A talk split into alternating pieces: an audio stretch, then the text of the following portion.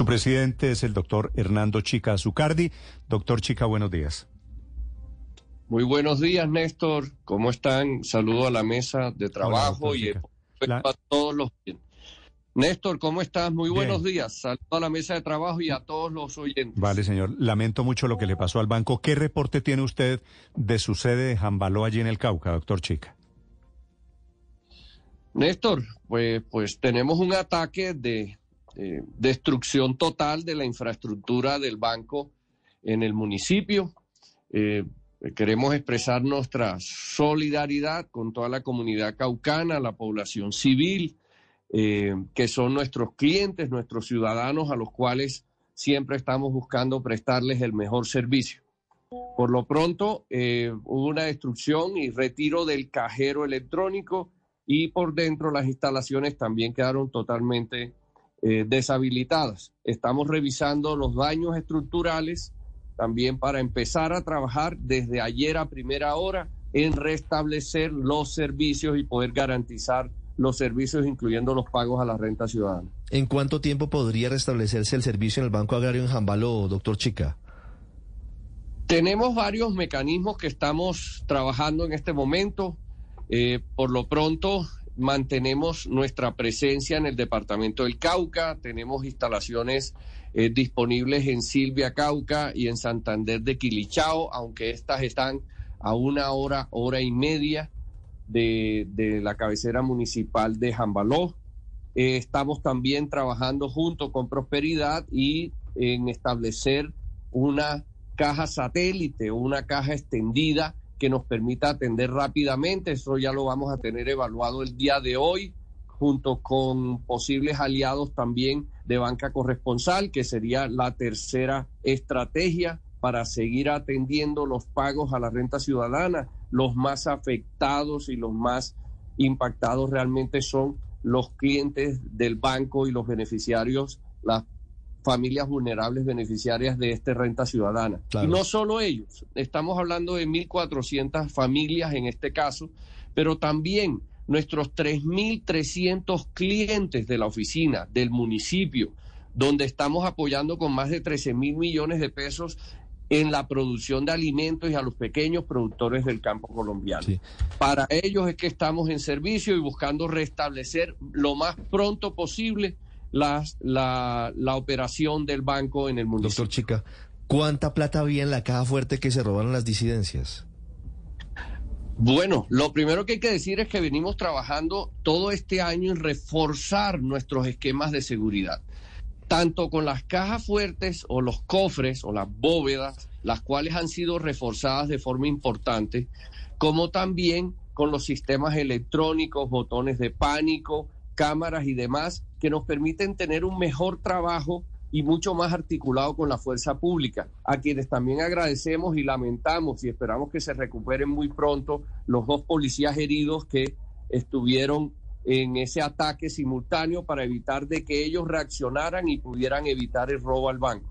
En estas medidas hemos tenido reducción de un 67% de las intrusiones que se han presentado eh, de un año al otro y en un 33% en los taquillazos por la oportuna reacción de la fuerza pública. Acá en particular, el cajero electrónico tenía poco menos de 100 millones eh, los cuales se, se lo llevaron completo, toda la infraestructura, el cajero completo. Y la bóveda no pudo ser vulnerada por los reforzamientos que se, pudo, que se han establecido. Pusieron varias cargas explosivas, destruyeron toda la infraestructura, los temas eléctricos y demás, pero la bóveda no pudo ser vulnerada. Sí, doctor Chica, un poco una cifra cercana a los 100 millones de pesos. ¿Solamente se llevaron el cajero electrónico o también el dinero que regularmente hay en las cajas? Por eso lo mencionaba, se llevaron el cajero electrónico, el dinero que tenía dentro del cajero electrónico, la bóveda principal no la pudieron eh, movilizar y eh, ahí se pudo proteger el dinero de los cuentavientes y de los ciudadanos. Invitamos a que sigamos protegiendo el Banco Agrario de Colombia, que es un patrimonio de los colombianos y que estamos teniendo presencia en cerca de 500 municipios como banco único pudiendo prestar el servicio a la ciudadanía donde no llegan los demás. Doctor Chica, la semana pasada, hace un par de semanas, el presidente Gustavo Petro habló de su estrategia para fortalecer al Banco Agrario.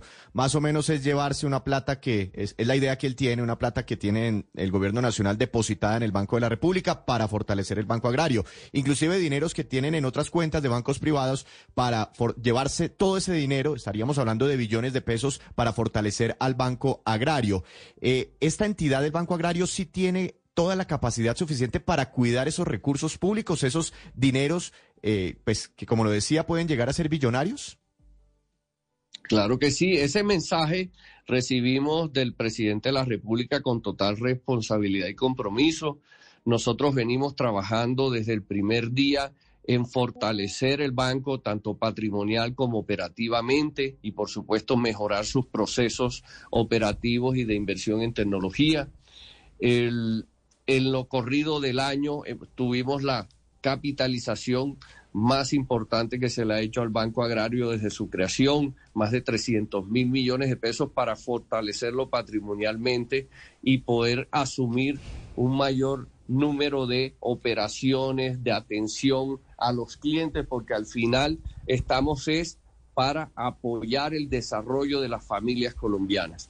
En esto eh, los recursos que están en, otras entidades, nosotros realmente no estamos en función de competir uno a uno con nuestros colegas que también hacen una muy buena tarea. Nosotros tenemos un mercado donde vamos, donde no está yendo la banca tradicional, a la economía popular, a la economía informal, al pequeño productor del campo, donde estamos eh, haciendo presencia permanente y cada día creciendo más en este mercado, en las operaciones de pequeño productor y de pequeño comerciante. El, estamos trabajando en seguir fortaleciendo el banco, como lo ha dicho el señor ministro de Hacienda, esos temas los están evaluando a nivel de grupo bicentenario eh, para revisar qué recursos se pueden trasladar de los mencionados ante el Banco de la República eh, y frente a al proceso de, de, otras entidades del Estado que tengan recursos en, en la banca privada, pues son temas que cada una de las tesorerías irá evaluando e iremos revisando caso por caso. Doctor Chica, ¿se llevaron también información de los 3.300 clientes de esa oficina? ¿Archivos, papeles, memorias USB, datos de computadores? Paola, una destrucción total.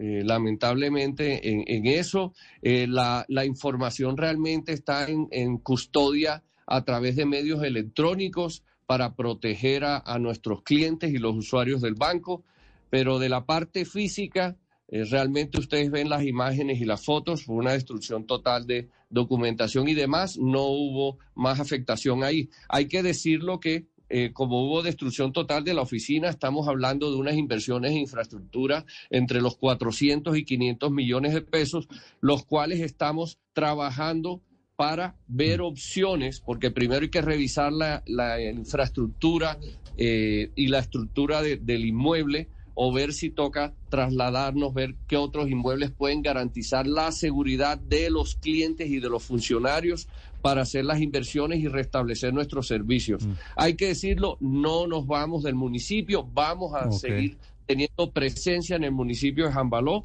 y seguir apoyando a los productores del campo, a los comerciantes y la economía rural del municipio. Doctor Chica, una pregunta final. Está anunciando en este momento el ministro de Transporte que le van a pagar a los taxistas la famosa compensación por el aumento en precios de combustibles a través del Banco Agrario. ¿Usted ya fue informado de esta decisión? Lo que tenemos informado hasta este momento es que están evaluando diferentes canales para entrega de esta compensación. Una de los canales o una de las opciones que están teniendo en cuenta es hacerlo a través de Banco Agrario. Opción, opción no, ya lo, ya lo decidieron, lo está anunciando el ministro.